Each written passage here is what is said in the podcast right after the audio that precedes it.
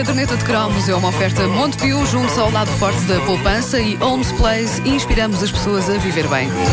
Cromo, cromo, cromo, oh oh, cromo. Dê-me som, dê-me som, sou Dona Wanda. Som, som, estou aqui. É Estou aqui. Não, Não, é esse. não é esse. Não é esse. Agora desapareci. É Agora já cá estou. É Mas estou- este. Não é este, Não é não. este. É Ainda não é este. Que eu estou com. Ah, já é estou. este. Já estou. É este. Espera aí, já. Ah, ok.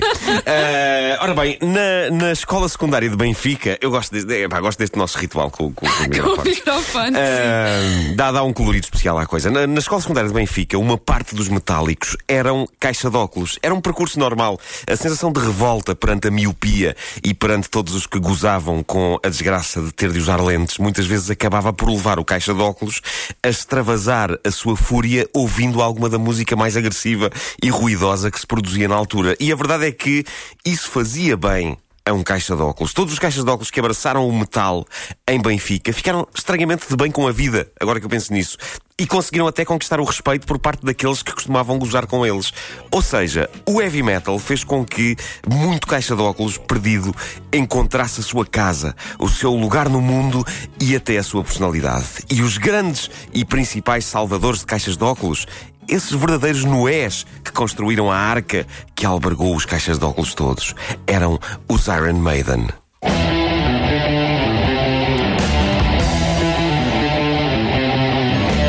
Tão bom!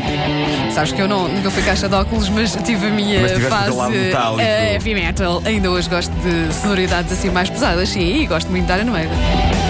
Que grande cromo! Atenção, convém sublinhar isto. Eu não estou a dizer que o heavy metal, eh, em, em geral, ou os Iron Maiden em particular, fossem seguidos só por caixas de óculos, não, porque havia os metálicos puros. Eu não sei Claro, se fosse assim, claro. Wanda, mas. eh, Não, eh, quer dizer, não, não, não, não era Havia- madeira pura, mas, mas gostava muito, ainda hoje gosto. Havia malta com farta cadelha, t-shirt preta. eh, Mas tive as minhas, justas, tive as minhas botas de Doc. Martens, tive. Ah, pois. E, e pronto, havia toda uma coleção de aparato decorativo que ficava ali na linha, na fina linha entre o adereço de moda e a arma capaz de arrancar um olho a alguém. Eh, havia correntes, havia pulseiras com bicos. Sim. Eh, enfim, os metálicos davam nas vistas na escola, mas apesar de ouvirem m- música a morte para o agressivo e de usarem coisas com picos, eram uma malta afetuosa. A Claro. sério, havia, havia um lado fofo nos metálicos. E a minha mulher, que foi metálica durante uma parte considerável da vida dela, ela descreveu-me uma imagem extraordinária que viu uma vez num concerto dos Iron Maiden e que resume este misto de brutalidade e afeto. Um dos fãs que assistia ao concerto tinha vestida uma camisola de lã em que a avó dele se dera ao trabalho de tricotar o logotipo dos Iron Maiden. Não Epá, eu acho isso é lindo. Não, o logotipo dos Eu Iron de Maiden numa imaginar- camisola de lã. Epá, gosto de imaginar- Tricotada pela avó. Oh, pá. Não gosto de imaginar uma avózinha a tricotar com a, com a capa do The Number of the Beast ao lado e a senhora ali a, a Oh, filho, tricotar como é que escreve igual. Maiden?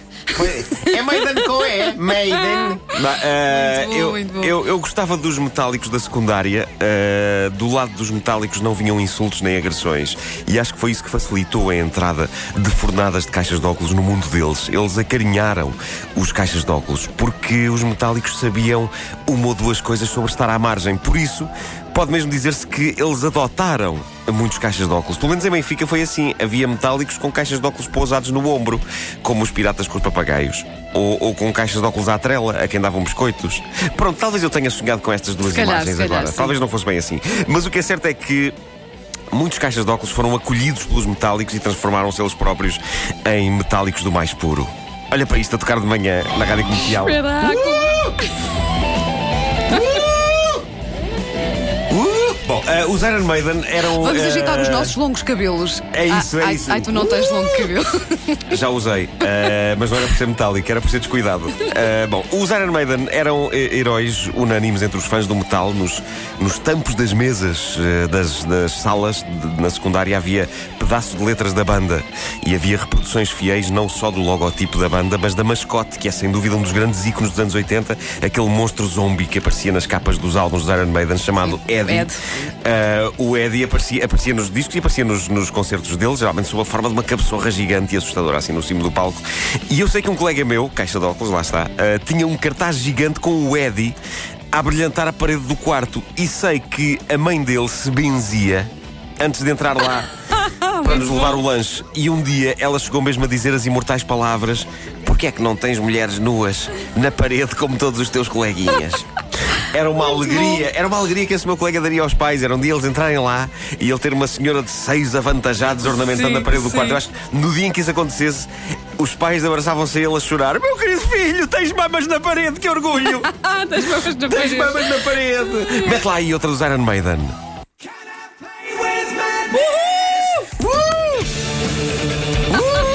Daqui a pouco este estúdio estará todo partido. Bom, co- como é evidente, eu tentei ser metálico, eu tentei ser tudo. Uh, parecia uma boa opção. Eu via vários caixas de óculos a abraçar esse mundo e a ganhar uma sensação de sentido da vida. Com grande pena minha, para ser metálico era preciso entrar naquela música. Era aí que a coisa falhava. Eu ainda tentei perceber se podia ser metálico e continuar a ouvir o Tarzan Boy. Mas depressa percebi que não. Ah, mas tentei, tentei. Não sem levar a cabo ah, tremendas barracas. Ah, um dia, na ânsia de me integrar junto dos meus colegas metálicos, ah, lá está, chamei ao Ozzy Osbourne os Ozzy Osbourne, como se fosse uma tu, banda. não, tu não disseste isso. Pá, eu era muito pequeno. Ah, eu tinha 13 anos. Tinha 13 anos e não percebia nada disto. Ah, mas, mas repara, mas eu acho que devia ser dado um crédito. Pelo menos por saber que existia alguém chamado Ozzy Osbourne. Eu não sabia se era uma banda ou se era Alguém ou alguma coisa assim. depois houve uma outra altura, nova barraca, quando, quando colegas meus metálicos me perguntaram que bandas de heavy metal eu conhecia, eu juntei à lista Bon Jovi. Ai, tu não fizeste isso. Epá, isso para eles foi, isso para eles foi de uma brutalidade. Ah, eu acho que eles tentaram. Aí, aí eu acho que eles tiveram vontade de me bater. A seguir, mas- Nem sequer disseste a seguir. Estava a ser irónico. Estava a não, ser... não, não, disse Ok, não, não, ok. limitei-me a fugir. Mas o dia em que eu percebi que nunca aguentaria o imaginário metálico foi quando eh, esse meu colega que tinha a parede do quarto forrada pelo Eddie me explicou o significado do nome da banda, Iron Maiden. Ele disse-me: Iron Maiden significa Dama de Ferro. Ao que eu respondi: Ai, uma homenagem a Margaret Thatcher. Ah, ele insultou-me durante 5 minutos e depois explicou-me que Iron Maiden, ou Dama de Ferro, era, era o nome de um instrumento medieval de tortura e de morte. Olha, mas eu também Era não sabia, uma- confesso. Ficas agora a saber, é uma coisa, aliás, muito agradável para falar de manhã. Sim, Eh, sim. Era uma cabine com picos de ferro no interior, no- dentro da qual era posta uma pessoa, e depois a porta fechava. A porta fechou-se! E a pessoa era. Era despassada pelos espigões. Eh, eu, Assim, ficava eu tipo ouvi- waffle, não era? Era, era isso. Era isso, era. Eu ouvi aquilo estoicamente, não é? Ele a contar-me aquilo e no fim eu disse: Espigões. E depois fui para casa, para o meu quarto, chorar de terror. E ouvir o Tarzan Boy, claro. Oh, pá, Isto de facto é muito bom. disto. Esqueceste, há uma, há uma dos Iron Maiden que eu também gosto muito, que é o Bring Your Daughter to the Slaughter, que, é, que eu acho que é fantástica. E só pelo título, repara, traz a tua filha ao matador. acho que é tão fofinha, epá, não é? Sim, sim, sim. sim. Devias ter escolhido essa também. Olha, e digo-te outra coisa. Conheci pessoalmente eh, Bruce Dickinson, eh, vocalista dos Iron Maiden, Então sabes? que tal é? É muito pequenino. É mais baixinho que o Vasco. É mais baixo que o Vasco? É mais baixo que o Vasco. Ahm, pá, mas estive, não- estive com ele uma vez ahm, ah, na, na, na Jastinta, Rádio Energia, onde eu trabalhei. Ele foi lá dar uma entrevista e era muito cedo. Lembro-me que era cedíssimo, para aí, 8, 9 da manhã.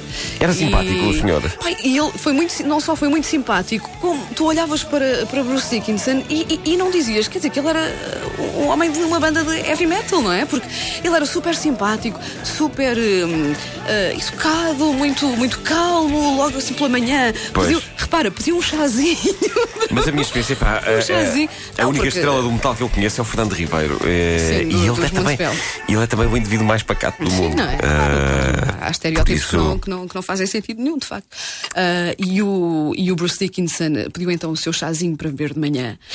E digo-te uma coisa, nunca ouvi ninguém com um, um- um poder vocal como ele logo às, às nove da manhã. Nós é à conta de muito chá. Ah, Sim, à conta de muito chá, mas gostei imenso de conhecê-lo e sim, um, um senhor, lá está, super simpático. Muita tisana.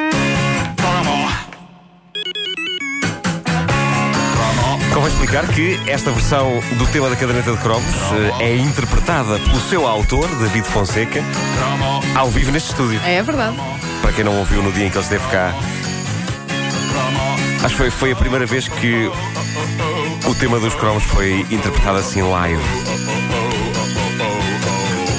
Ele agora vai ter que cantar isto nos concertos. Ou então vai ter que vir cá eh, eh, em próximas manhãs fazer outras versões. Eu também acho que era giro. Pois é. David Fonseca agora está a olhar e está a olhar, está a ouvir e a pensar: não, não, não, nada de ideias. Ele parvas. nesta hora está a dormir. Caderneta de cromos. Passa a noite toda no Twitter. Caderneta de cromos nas manhãs da comercial, uma oferta Montepio, junto ao lado forte da poupança e Homes Place. Inspiramos as pessoas a viver bem.